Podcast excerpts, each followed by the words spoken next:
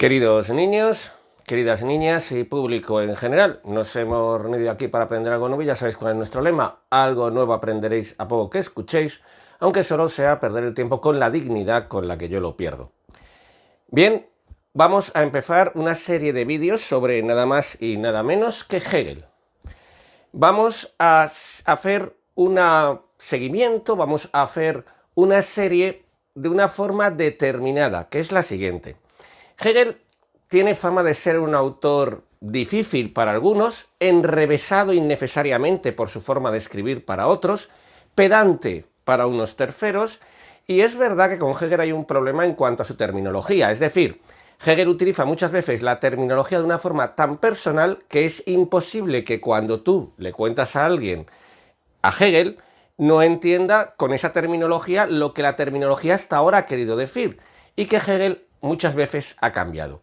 Por lo tanto, ¿qué es lo que vamos a hacer? Vamos a hacer tres vídeos sobre Hegel. Y lo que vamos a hacer son vídeos que van a ir de lo más general a lo más concreto, o dicho de otra manera.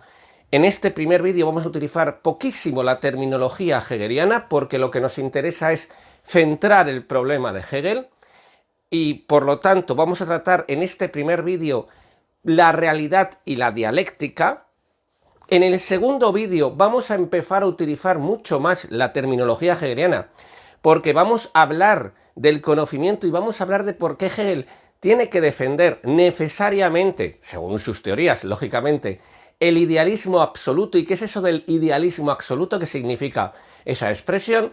Y en el tercer vídeo vamos a ser absolutamente hegelianos, si es que se nos puede llamar así, porque lo que vamos a hacer es explicar basándonos como columna vertebral en la fenomenología del espíritu, que es un libro fundamental de Hegel, vamos a explicar la visión que Hegel tiene de la historia, la visión que Hegel tiene, por lo tanto, como vamos a ver hoy, de la realidad. Y ahí sí vamos a utilizar un lenguaje absolutamente hegeliano en ese tercer vídeo con expresiones que les sonarán a ustedes, como por ejemplo dialéctica amo y esclavo, por ejemplo conciencia infeliz, por ejemplo alma bella, por ejemplo, espíritu absoluto, etcétera, esas frases que han quedado en la cultura general sobre la filosofía hegeliana.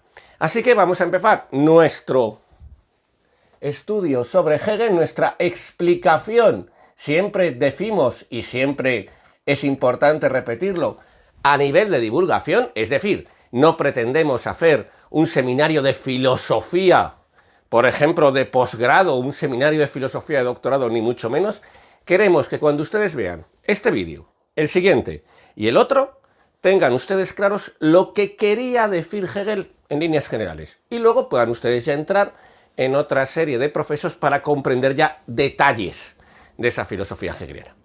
Pues empezamos. Y vamos a empezar con una pregunta. Una pregunta muy sencilla. Imagínense que yo les pregunto a ustedes ¿Qué es la realidad? Es la típica pregunta ontológica, es la típica pregunta de la metafísica, ¿no? ¿Qué es la realidad? Yo se lo pregunto a ustedes.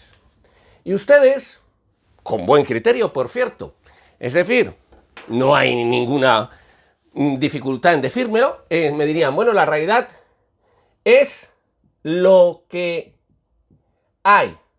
Alguien podría añadir, ponga usted todo lo que hay. Bueno, ponga usted lo que hay existente. Vale, pero nos quedamos en que la realidad es lo que hay. ¿Cuál es el problema de esto? Aquí vamos a empezar ya a pensar como si fuéramos Hegel. El problema de esto es el siguiente. Si yo digo que la realidad la voy a pintar aquí, esta R es la realidad. La realidad es lo que hay, ¿Qué es lo que estoy diciendo? Que todo lo que hay es lo que hay ahora. Y por lo tanto, ¿qué estoy haciendo? Estoy diciendo que la realidad es un presente permanente. Es decir, la realidad, si es lo que hay, no puede tener pasado, porque eso sería lo que fue, ni puede tener futuro, porque eso sería lo que habría, lo que sería. Por lo tanto, esa realidad tiene que ser absolutamente estática. Tiene que ser el qué? Un presente, una realidad sin movimiento. Alguien estará pensando, y tiene razón, que de esto ya se dio cuenta Aristóteles. Voy a hacer un breve paréntesis, digamos, filosófico. Si ustedes no saben de lo que estoy hablando, no se preocupen, sigan con el vídeo porque va a durar 30 segundos. Aristóteles tiene una famosa disputa con Parménides sobre el movimiento, sobre el cambio, diríamos hoy en día. Y lo que defiende Aristóteles es la idea de actopotencia, la idea de que los seres cambian buscando llegar a ser lo que son. Es verdad que Aristóteles dijo, hay cambio en la naturaleza, pero claro, ese cambio en Aristóteles es de los particulares. Miren ustedes, esto es importante que lo entiendan. De los particulares. Este patito, este de aquí, ven ustedes, mírenle, qué mono, ahí está.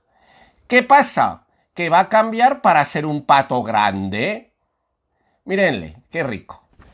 Pero ojo, la realidad no cambia.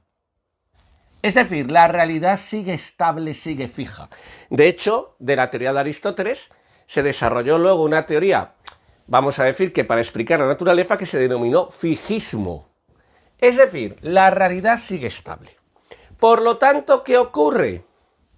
Que esa realidad sería el qué? Y vamos a poner sería un presente, como diría un inglés continuo. Es una tontería que he soltado, pero que bueno, tiene su viga. Es un presente continuo, claro, un presente siempre. Y aquí viene Hegel. Si ustedes han entendido esto, ahora van a entender la crítica de Hegel perfectamente. ¿Cuál es la crítica de Hegel? Dos. Hegel tiene un problema. Ese problema se llama historia. Si hay un autor que es el autor de la historia, ese es sin duda Hegel. De hecho, luego todos los hegelianos, o los que se consideran así mismos hegelianos, por ejemplo, como Marx, van a tener esto muy presente la historia. ¿Cuál es el problema de la historia que se le presenta a Hegel? El problema de la historia que se le presenta a Hegel es el siguiente. Situémonos históricamente, contextualmente, es importante en este caso concreto situarlos contextualmente. Hegel está viviendo finales del 18, primer tercio, primera, más o menos, primer tercio, primera mitad del siglo XIX. ¿Es la época de qué? de las revoluciones. Fíjense ustedes que el mundo desde el siglo XVI, XVII, hasta 1800, vamos a poner esa fecha ahí, pum, emblemática, si quieren ustedes añadir las guerras napoleónicas, pueden añadirlo, no en vano para Hegel, Napoleón va a ser muy importante. Fíjense ustedes lo que ha cambiado el mundo, es decir, la historia, las revoluciones que han demostrado que la realidad no es fija. ¿Qué han demostrado la historia, las revoluciones? Que la realidad cambia. Y observen ustedes algo muy importante. Cambia no una parte o dos de la realidad, no cambia esto y esto. Cambia la realidad en sí misma cambia el mundo. El mundo como tal, la realidad en sí misma, se transforma. Por lo tanto, ya tenemos un tema. La historia nos demuestra que la realidad, fíjense ustedes, está cambiando. Que esta idea de una realidad fija es falsa. Y ahora, ¿qué derivamos de aquí? Algo muy importante. Vamos a ponerlo como tercera idea. Vamos a ir dando una serie de ideas por puntos. Estamos siempre diciendo, estamos en una divulgación muy general del pensamiento hegeliano y ustedes tienen que seguir los puntos tranquilamente para ver cómo van comprendiendo todo lo que nos quiere decir Hegel. ¿Qué es lo que esto nos quiere decir? Que realidad es historia. Muy importante. Hegel está introduciendo la historia como realidad. Toda la realidad es historia. Y, por lo tanto, la realidad cambia. Ya lo sabemos. Mírenlo. La realidad está cambiando. La historia cambia. Por lo tanto, la realidad cambia. Y ahora, ahora viene algo muy importante. Una nueva definición de realidad. Fíjense ustedes en esto. Habíamos dado una definición de realidad, ¿se acuerdan?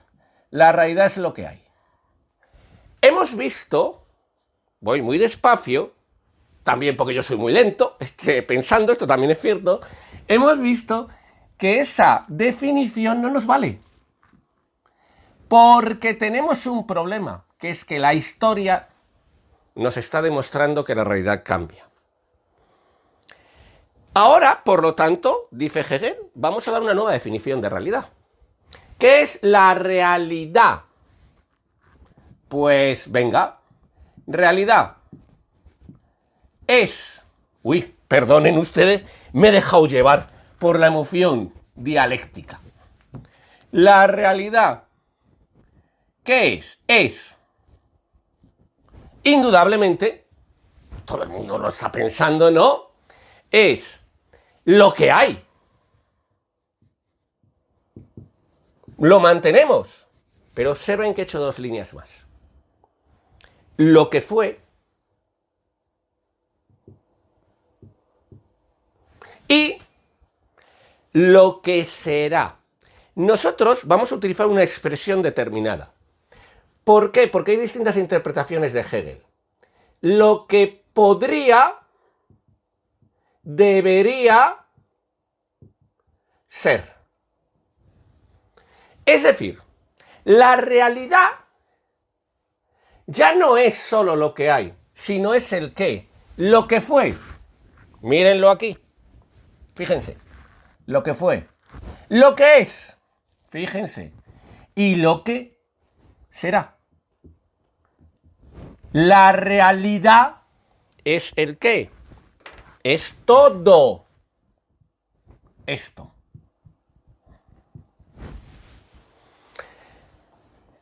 Ya hemos roto una confección metafísica clásica.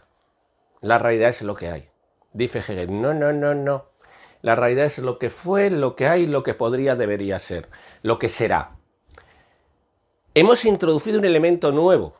Por eso Hegel es tan importante en la historia de la filosofía, que es la temporalidad. La realidad que es entonces es transformación permanente. La realidad es lo que fue, lo que hay, lo que podría, debería ser, lo que será, es un cambio permanente. Y ahora viene una pregunta que ustedes se pueden hacer, lógicamente, y que además es muy inteligente que se la hagan. Y este cambio, este cambiar de la realidad, vamos a ponerlo como punto cuarto, este cambiar de la realidad ¿Cuál es su motor? ¿Cuál es el motivo del cambio? ¿Y hay alguna meta? Pues vamos a preguntárnoslo. Vamos a poner motor. Es decir, ¿qué es lo que hace cambiar a la realidad? Todo el mundo entiende ahí que motor estamos hablando de eso, ¿vale? Para no complicarnos, que nadie se ponga a pensar ahora en Aristóteles, en motor inmóvil. No. Motor, ¿qué es lo que hace cambiar la realidad? Por ahora, ¿cuál es el motivo? ¿Y hay alguna meta?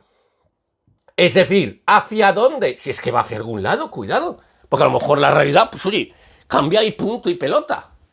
No va hacia ningún lado, como luego, por ejemplo, va a decir Nietzsche. ¿Por qué? ¿Cuál es el motor y cuál es la meta? Pues vamos a verlo. Siempre despacio, tranquilamente. Verán ustedes que todavía prácticamente no hemos utilizado ninguna expresión hegeliana. Y sin embargo, fíjense lo que ya hemos dicho. Que toda la definición tradicional metafísica de realidad no vale. Hay que cambiarla. ¿Por qué? Porque tenemos una realidad, la historia, esta es muy importante, es decir, la introducción de la historia en la metafísica, que no nos sirve esa definición clásica. Venga, motor y meta. Ese cambio, ¿cómo podría ser? Bueno, pues podría ser, podría, es decir, no estamos diciendo que lo sea así, uy, que me salgo, y me caigo al abismo. Podría ser irracional o racional. Claro. Podría ser que hubiera un motor racional que lo dirigiera todo, o podría ser un cambio, pues oye, irracional absolutamente. ¿Qué escoge Hegel? Bueno, esto yo creo que no hay ni que decirlo, ¿no? Que es racional. Por lo tanto, tacho irracional, ¿eh? Y ahora digo, es racional. Y ahora, ¿cómo va a ser ese cambio racional? ¿Qué es lo que ocurre? ¿Por qué es racional? Por dos motivos, dice Hegel. Porque hay, primero de todo, un orden. Es decir, las cosas no ocurren afarosamente, sino que tienen un orden. Las cosas ocurren racionalmente, no al azar.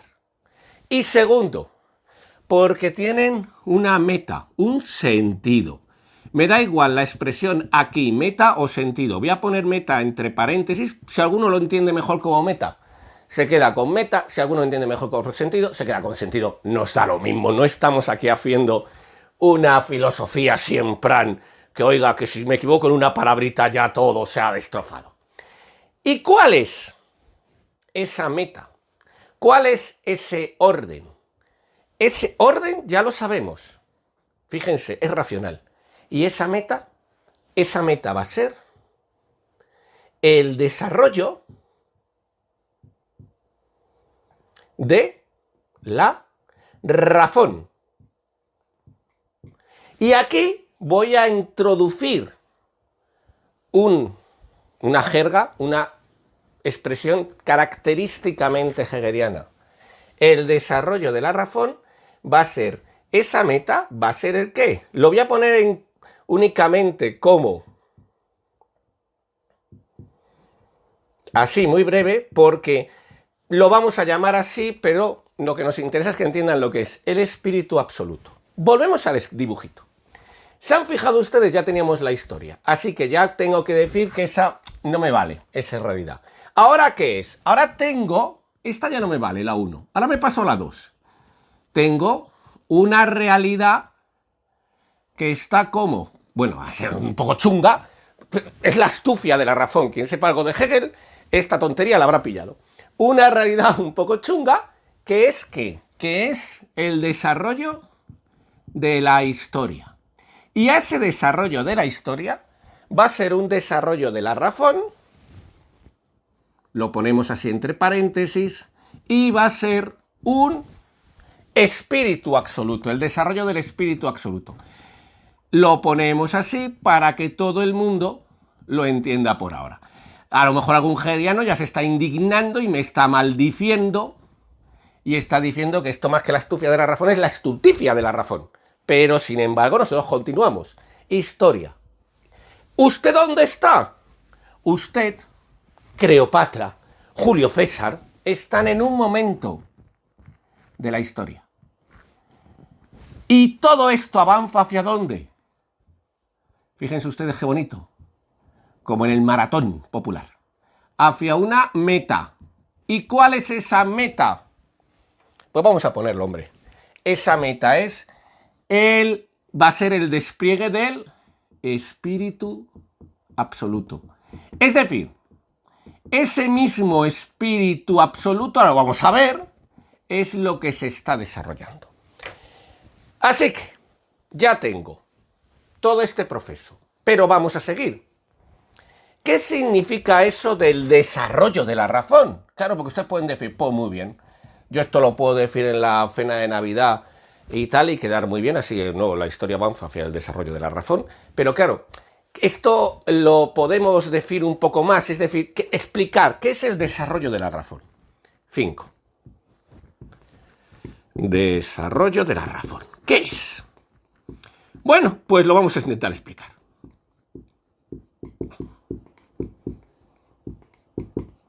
El desarrollo de la razón. 5. Venga. Vamos a intentar explicar qué es eso de el desarrollo de la razón. ¿Qué es? A ver, ¿qué es lo que hace la razón al avanzar? Mírenla, cómo va avanzando, ¿eh? Fíjense ustedes. Va avanzando. ¿Qué es lo que hace la razón al avanzar? Lo que busca esa razón es que a la realidad que hay, y esto es muy importante que lo entiendan, así que nos vamos a parar un momento, que a la realidad que hay le va pidiendo cada vez más. Es decir, la razón hace que esa realidad cada vez esté más próxima de una racionalidad absoluta. Eso sería el despliegue definitivo del espíritu absoluto. Una racionalidad absoluta. ¿Y cómo lo hace? Aquí vamos a utilizar una serie de palabras un poquito difíciles, pero que van a ser, vamos a intentar explicarlas para que ustedes la entiendan y las van a entender perfectamente. Primero, superando lo real. Desarrollo de la razón. ¿Cómo es? Bueno, pues es, primero, una superación de lo real. ¿Qué significa? Que cuando yo estoy aquí, vamos a pintar en verde hombre, esto parece un cuadro de Kandinsky ya. Cuando yo estoy aquí, vamos a imaginarnos, hay más racionalidad que cuando estoy aquí. Ahora vamos a ver qué significa eso de más racionalidad.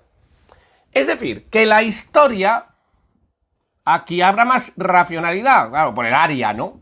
Como decía uno de matemáticas. ¿Qué ocurre? Que la historia avanza en la racionalidad. Hay mayor despliegue del espíritu absoluto. Váyanse quedando con estas expresiones porque las vamos a ir utilizando mucho, ¿vale? Mayor racionalidad. Uno, superación de lo real. Tenemos aquí. Dos, dos Vamos allá. ¿Qué más hay? Por lo tanto, como hay mayor racionalidad, hay mayor abstracción. Es decir, la historia va pasando un proceso de abstracción. Pero esto ustedes me dirán, esto es una tontería. ¿Cómo que va pasando? Las cosas son concretas. Voy a ponerles un ejemplo que además, eh, digamos, lo he escogido a posta porque es un ejemplo que podría poner también Marx, es decir, es para que se vea cómo esta línea hegeliana tiene muy importante desarrollo en la historia de la filosofía, que vamos a poner el ejemplo del dinero, ¿vale? Si ustedes se fijan, ¿no? El dinero empieza con un trueque, es decir, el dinero empieza sin existir. El dinero es un invento humano, típicamente. Y entonces yo aquí lo que hago es que cambio objetos. A continuación, cuando yo invento la moneda, la moneda tiene su valor en relación al metal con el que está hecho. Es muy concreta la moneda. Es decir, la moneda es de oro, la moneda es de plata, la moneda es de cobre. La moneda será de lo que sea, pero su valor está relacionado directamente con el metal del que está hecho. La moneda es metal.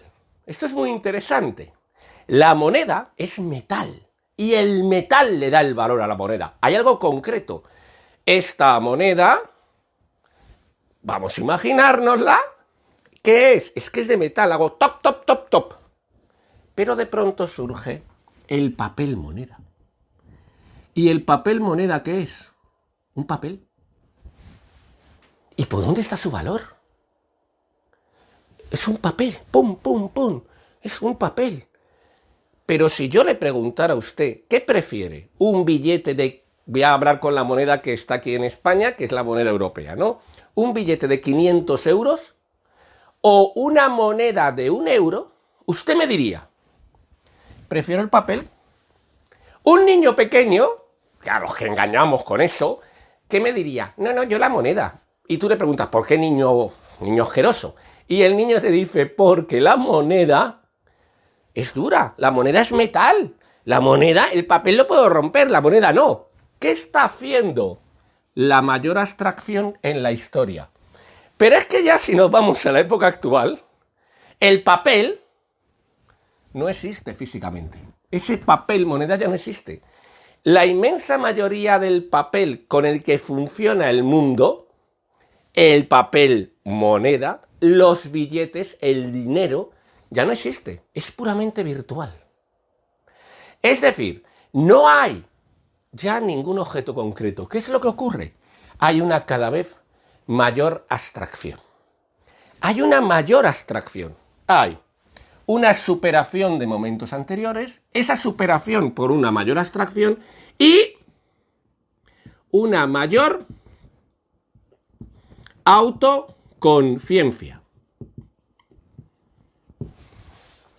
¿Qué significa esto de la autoconciencia?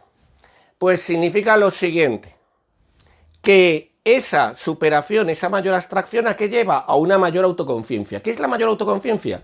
Que la historia va comprendiéndose a sí misma. ¿Qué significa el lenguaje hegeliano?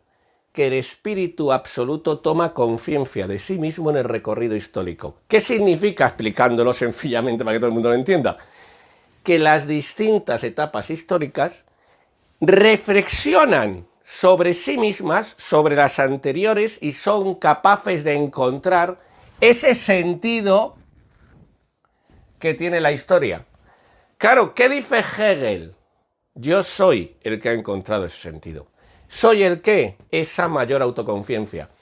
Vamos a poner a veces un ejemplo que va a ser el ejemplo de los niños, ¿no? Los niños, ¿hacia dónde caminan? Hacia una mayor autoconciencia. Por lo tanto, nos vamos a quedar en ese ejemplo. Claro, los niños cuando nacen no saben ni tan siquiera que existen y van caminando, pum, pum, pum, pum, van creciendo hacia una mayor autoconciencia. Así que ya tenemos todos estos factores. ¿Qué es esto en el fondo? Esto es el despliegue del espíritu absoluto que lo hace a través de qué? De la dialéctica. Y ahora tenemos un nuevo problema. ¿Y qué es la dialéctica? Pero ya sabemos que el espíritu absoluto se está desarrollando. Pues vamos allá. 6. La dialéctica.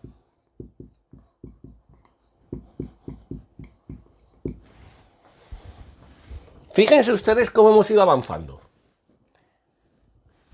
Estas últimas partes las voy a poner más resumidas porque son las que vamos a desarrollar en el resto de los... que me voy otra vez, en el resto de los vídeos. Esta es la que me interesa sobre todo, es decir, que entiendan ustedes la diferencia, que entiendan ustedes por qué Hegel es tan famoso. Vamos allá. ¿Qué es la dialéctica? La dialéctica va a ser la idea que, según Hegel, lo que está desarrollando la historia. ¿Qué es lo que ocurre? Que esa dialéctica es lo que permite el desarrollo de la historia. ¿Y cómo lo permite? ¿Qué es el elemento clave? ¿Qué es esa dialéctica? Pues esa dialéctica permite el desarrollo por un punto 7. ¿Que va a ser el qué? La negatividad. La negación. Este es muy importante y lo vamos a analizar más despacio. Aquí nos vamos a parar un poquito porque hasta ahora no ha hecho falta, pero aquí ya sí, porque aquí ya se van a complicar las cosas.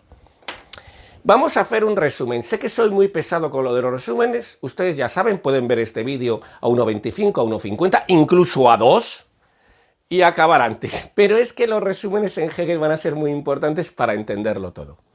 Hemos roto la idea de que la realidad es lo que hay. Hemos dicho, por lo tanto, que la realidad es lo que fue, lo que hay, lo que podría, debería ser. Es decir, esa realidad es todo. Hemos dicho, por lo tanto, que la realidad es la historia que esa historia es el desarrollo del espíritu absoluto y que ese espíritu absoluto se desarrolla dialécticamente. Y ahora, claro, viene una pregunta. ¿Y qué es esa dialéctica? Es decir, ¿qué significa esa dialéctica? Pues esa dialéctica significa nada más y nada menos que que las cosas, lo que se transforma, el motivo de que se transforma es siempre para pasar a algo distinto. Y aquí empiezan los problemas. No se queden con esto. No digan la dialéctica es pasar algo distinto. No, no, no. Va a ser un distinto que en este caso concreto va a ser un distinto determinado. ¿Qué es? Empezamos. Transformar algo, este proceso no de transformación, siempre que implica, hombre, implica necesariamente que las cosas no sean iguales. Es decir, si las cosas fueran iguales a las anteriores, no habría cambio. Por lo tanto, el cambio es necesario pasar algo distinto. Así que ya tenemos lo distinto. Este distinto, sin embargo, podría ser de muchas maneras. Podría ser algo diferente. Podría ser la otredad, como diría un intelectual actual. Podría ser la diversidad, como diría otro intelectual actual. Es decir, podría ser otra cosa. Claro, y sería distinto, ¿no? Es decir, yo podría llevar, en vez de esta preciosa americana azul, una americana roja. Sería distinto. Y por lo tanto habría cambio. Pero Hegel va más allá. Hegel dice, no, no, no, no, no. No es distinto. Necesito que sea contrario. Vamos a utilizar por ahora esta expresión. Es decir, no me vale solamente lo distinto, sino que tiene que ser lo contrario. Ahora vamos a analizar si lo contrario me vale. Ya sé que lo distinto no, porque lo distinto no me permitiría un avance. Claro, lo distinto puede convivir entre sí. Yo puedo tener en el armario esta americana azul y puedo tener en el armario la americana roja. Pueden convivir entre sí. Va a ser lo contrario entonces. Y dice Hegel, tampoco. ¿Por qué? Porque Hegel aquí está pensando en una dialéctica anterior que hubo, que va a ser la de Heráclito. ¿Por qué no lo contrario? Porque lo contrario, en la filosofía de Heráclito. Vuelvo a hacer un paréntesis filosófico. Si usted no tiene ni idea de lo que estoy hablando, no se preocupe. En 30 segundos vuelvo a lo, a lo que estaba explicando. Porque en la filosofía de Heráclito, lo contrario se armoniza. El día y la noche, al existir, surge la armonía de la naturaleza. Para poner el ejemplo más simple. La vida y la muerte. No puede existir solo vida, pues esto estaríamos todos así, ¿no? Porque claro, aquí había mucha gente. No puede existir solo muerte, porque este vídeo no lo estaríamos grabando. Tiene que existir vida y muerte. Es decir, los contrarios, hay una armonía en la cual es un círculo, no es una línea. La idea de Heráclito es la del círculo en la armonía. No es una línea. Y dice Hegel, no. No me vale tampoco lo contrario. Tiene que ser el qué tiene que ser, atención a esto, tiene que ser el qué, tiene que ser la negatividad. La negatividad. Y esto lo vamos a subrayar. No lo diferente, uno.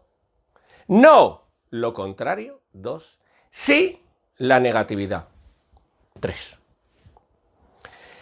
Ahora, ¿Por qué negatividad? Porque esa negatividad implica el qué. Implica que lo anterior, cuando yo voy hacia atrás, lo anterior quede dominado por lo nuevo. En la internacional comunista, la canción estoy hablando, en la, la bella copla de la internacional, si ustedes la cantan conmigo, verán una cosa muy interesante. Empieza arriba parias de la tierra, en pie famélica legión. Y lo siguiente que dice es, atruena la razón en marcha. Fíjense. Queremos decir con esto que el marxismo, el comunismo, que es una lectura determinada del marxismo, hay otras, cuidado, es Hegel puro y duro. No, ¿Queremos decir con esto que tienen elementos en común? Sí. Es decir, la razón está en marcha, la razón se mueve por dialéctica y esa dialéctica se mueve por negatividad. Y ahora vamos a ver por qué por negatividad y no por otra cosa. ¿Por qué? Venga, ya lo sabemos. No por lo distinto, lo diferente, porque podrían convivir. Y entonces esa razón no estaría en marcha, no estaríamos hacia adelante, hacia una meta. No lo contrario, porque podría haber una armonía. Tiene que ser lo negativo. ¿Y qué es ese negativo? De esto vamos a hablar más en el segundo vídeo y en el tercero. ¿Vale? Pero nos interesa que esto quede más o menos claro. Tengan ustedes una idea general que es de lo que se trata este vídeo. ¿Por qué? Porque esa negatividad implica la superación de qué? Y aquí, lo siento, pero nos tenemos que poner filosóficos. Del principio de identidad y del principio de contradicción. Me da igual que al principio de contradicción lo llamen ustedes principio de contradicción, principio de no contradicción. Para nuestro caso ahora es lo mismo. ¿En qué se ha basado la filosofía hasta ahora? dice Hegel. La filosofía hasta ahora se ha basado en un principio básico que el primero que explicitó, aunque no fue el primero que lo usó, lo usaron los anteriores también, porque forma parte de nuestro pensamiento, digamos, cotidiano, es el principio de identidad. ¿Qué es el principio de identidad? Bueno, pues el principio de identidad es que una cosa es ella misma. Ya está. Es ella misma. Y el principio de no contradicción, o de contradicción, les repito, me da lo mismo como lo llamen, principio de contradicción, es que no es su no ser. Es decir, el principio de identidad es que un perro es un perro. Y el principio de contradicción es que un perro no puede ser un no perro. A la vez y de la misma manera. Eh, nos saltamos la segunda parte para. Lo he dicho únicamente para que no haya tonterías de este de. ¿Vienen si el perro tal? No, da igual. Muy bien. Ahora, ¿qué es la negatividad? La negatividad es la negación de uno y del otro. ¿Por qué la negatividad va a negar el principio de identidad? Porque una cosa no es ella misma. Vamos a ver si lo vemos bien. Voy a intentar explicarlo para que todo el mundo lo entienda y de paso yo también lo entienda porque yo nunca lo he entendido. Vamos a ver si lo entiendo. Si esto fuera cierto, este momento histórico, vamos a jugar con esa idea, que el principio de identidad fuera que una cosa es ella misma, pues la historia sería solo esto, porque no habría cambio. Volvemos al principio. La realidad sería lo que hay. Luego el principio de identidad no puede ser. Claro, tiene que haber otra cosa. Y dice Hegel, ¿qué es lo que hay? Lo que hay es que el principio de contradicción y el de identidad, en el fondo, se unen. Una cosa es ella misma y su no ser ella misma. Una cosa es lo que hay y lo que podría, debería ser. La historia es, la historia es este momento y este otro que ya no es este. Y de ahí surge toda la negatividad. ¿Qué es la historia? La historia es el continuo, la realidad es el continuo desarrollo a través de lo que es y de lo que no es. Y ahora voy a ponerles un ejemplo. Nos situamos aquí en la Revolución Francesa. Vamos a imaginar que este momento es el de la Revolución Francesa. Antes de la Revolución Francesa, ¿qué es lo que había? Tiranía. Y la Revolución Francesa que busca, busca la libertad. No ahora no me preocupa si la logró, no la logró, si no sé qué, si no sé cuánto. Estoy hablando en la estructura, digamos, de la dialéctica hegeliana. Si las cosas fueran solo lo que es, siendo tiranía lo contrario de libertad, de la tiranía nunca podría salir la libertad, por lo tanto, la Revolución Francesa nunca se hubiera producido. Voy a volver a decir esto que me parece muy importante. Si el principio de identidad fuera cierto, dice Hegel, este ejemplo no lo dice Hegel, ¿eh? le digo yo. Si el ejemplo, si el principio de identidad fuera cierto, la tiranía sería igual a qué? A la tiranía.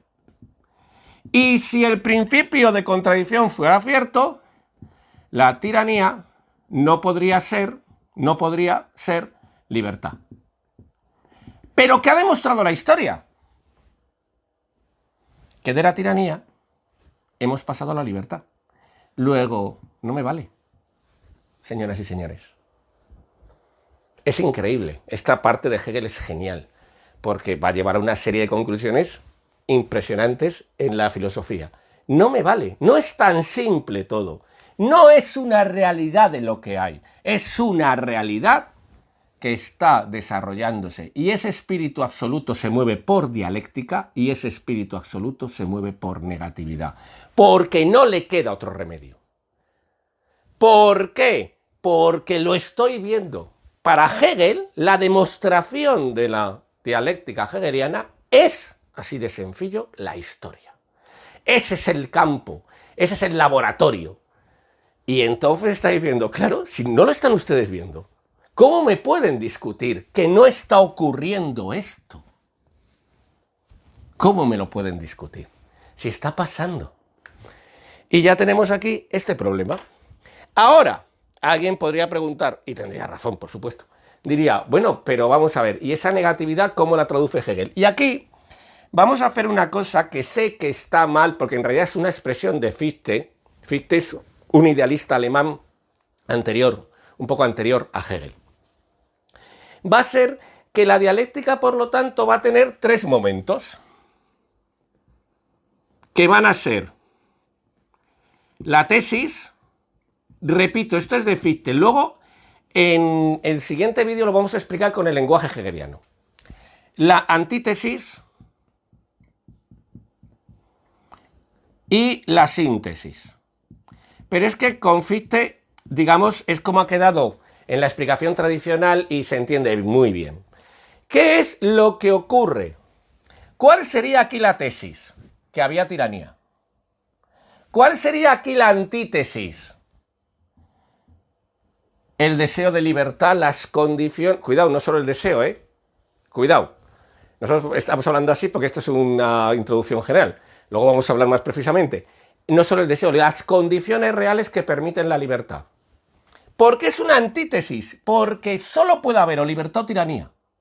No puede haber algo entre medias. Y ahora, ¿qué ocurre? Que las dos se enfrentan y surge el qué? La síntesis, que va a ser la libertad.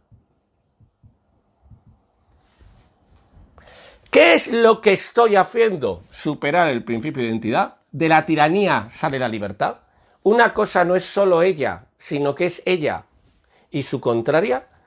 Superar el principio de contradicción. Una cosa no puede ser su no ser. No, no, no, lo es porque surge de ella y hacer un sentido de la historia. ¿Cuál es el sentido? Ese espíritu absoluto, esa racionalidad que decíamos antes en este caso concreto, representada en la libertad, en el ejemplo en concreto. Así pues, ya lo tenemos. ¿Qué es siempre? Todo esto, superación. La negatividad es el sistema por el cual, lo vamos a poner entre paréntesis porque esto es muy importante, es el sistema por el cual surge la superación. Hay una expresión que creo recordar, estoy hablando de memoria, lo digo por si alguien encuentra que no es de él, que es de Trotsky, que habla del basurero de la historia. Claro, ¿qué, es lo que defiende Trotsky? Trotsky es, un es una interpretación del marxismo. El marxismo es una interpretación del hegelianismo, si se quiere.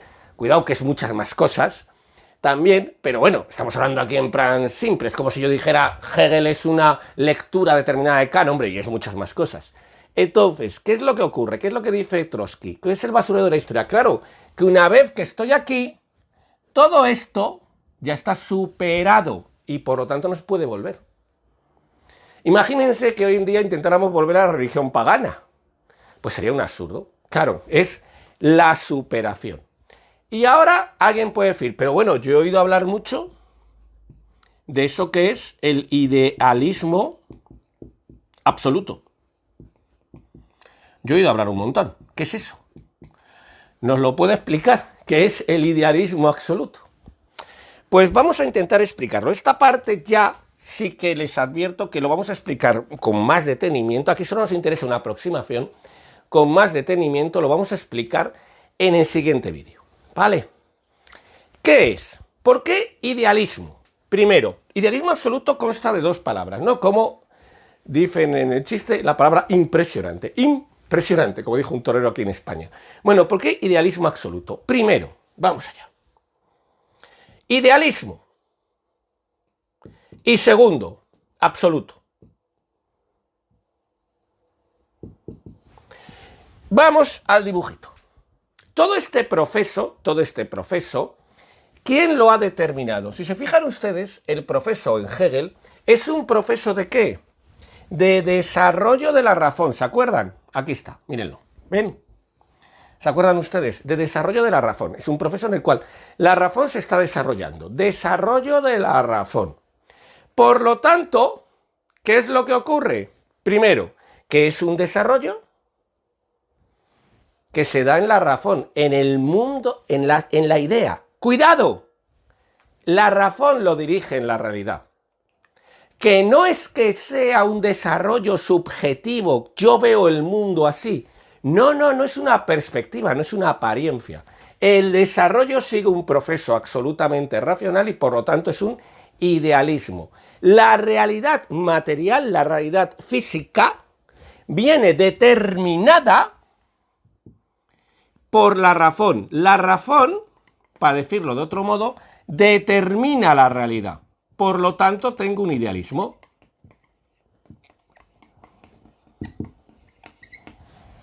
Determina la realidad. Tengo un idealismo. Uno. No existe, por tanto, ninguna realidad ajena a la conciencia, ajena a la realidad. ¿Vale? Vamos allá. Y dos, esa razón determina el cambio, esa razón determina el proceso y determina el proceso de qué? El proceso, el cambio, cambio, proceso, ¿de qué? De todo. Todo cambia de acuerdo al proyecto de la razón. Es un idealismo y es absoluto. No escapa nada a la razón. Todo esto, mírenlo ustedes, es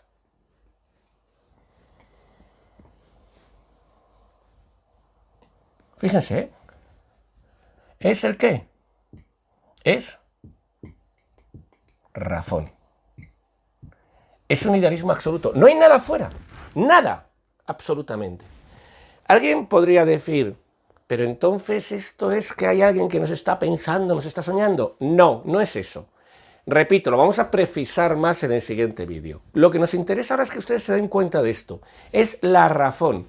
¿Qué es? Es la razón de espíritu absoluto.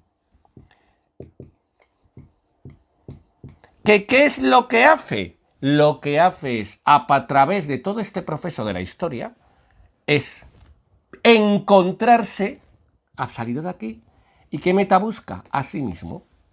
Es la razón del espíritu absoluto. ¿Por qué idealismo absoluto? Ahora vamos a poner otro ejemplo. Uno, porque es un proceso de la razón que determina toda la realidad, toda sin excepción. Dos, porque es un proceso en el cual todo, todo, todo está desarrollado por ese espíritu absoluto, por ese desarrollo de la razón. Que el desarrollo de la razón, que el espíritu absoluto sea un sujeto, que el espíritu absoluto sea el proceso final solo, no nos importa ahora. Lo digo porque estoy de distintas interpretaciones. Pero alguien podría estar diciendo, entonces, ¿qué pasa? ¿Y la naturaleza? Claro, y esto es muy interesante porque Hegel contesta esta pregunta. Lo voy a explicar, esto va a ser muy breve también.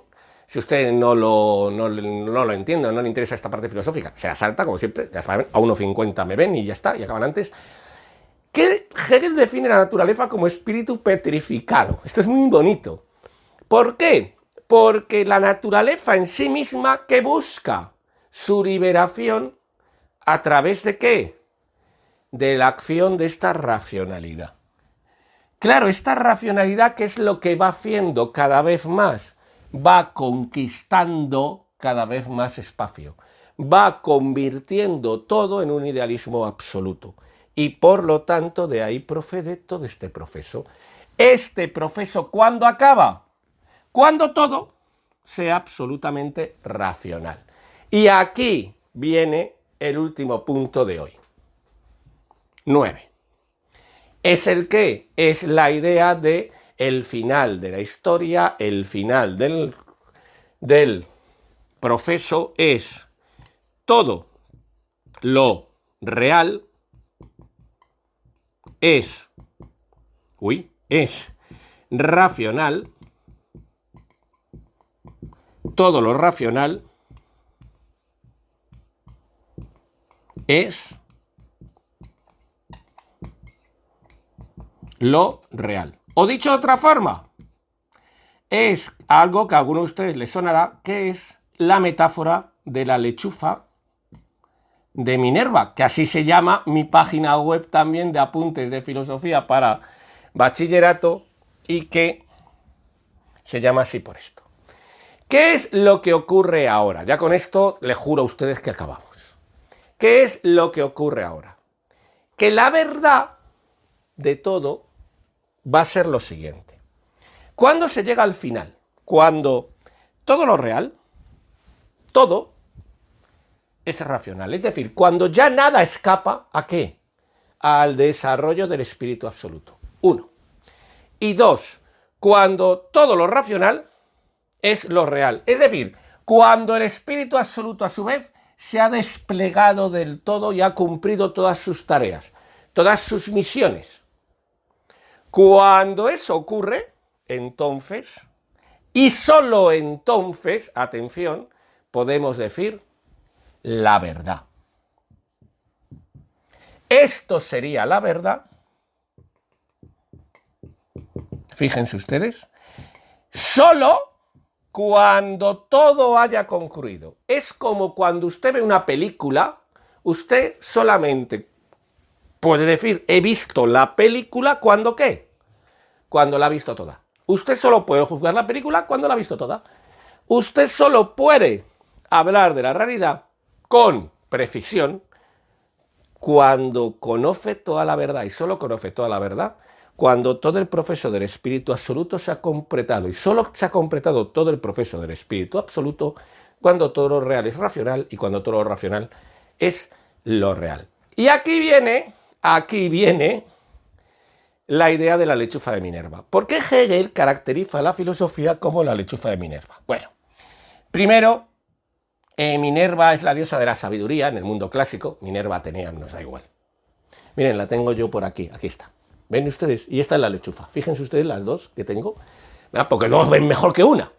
Bueno, pues esa es la lechuza. ¿Por qué la lechuza de Minerva? Porque dice Hegel en un texto muy famoso, creo que es la introducción a la filosofía del derecho, dice Hegel, eh, la filosofía es como la lechuza de Minerva, que alfa el vuelo al anochecer. Claro, la filosofía como búsqueda de la verdad absoluta solo tiene sentido cuando qué?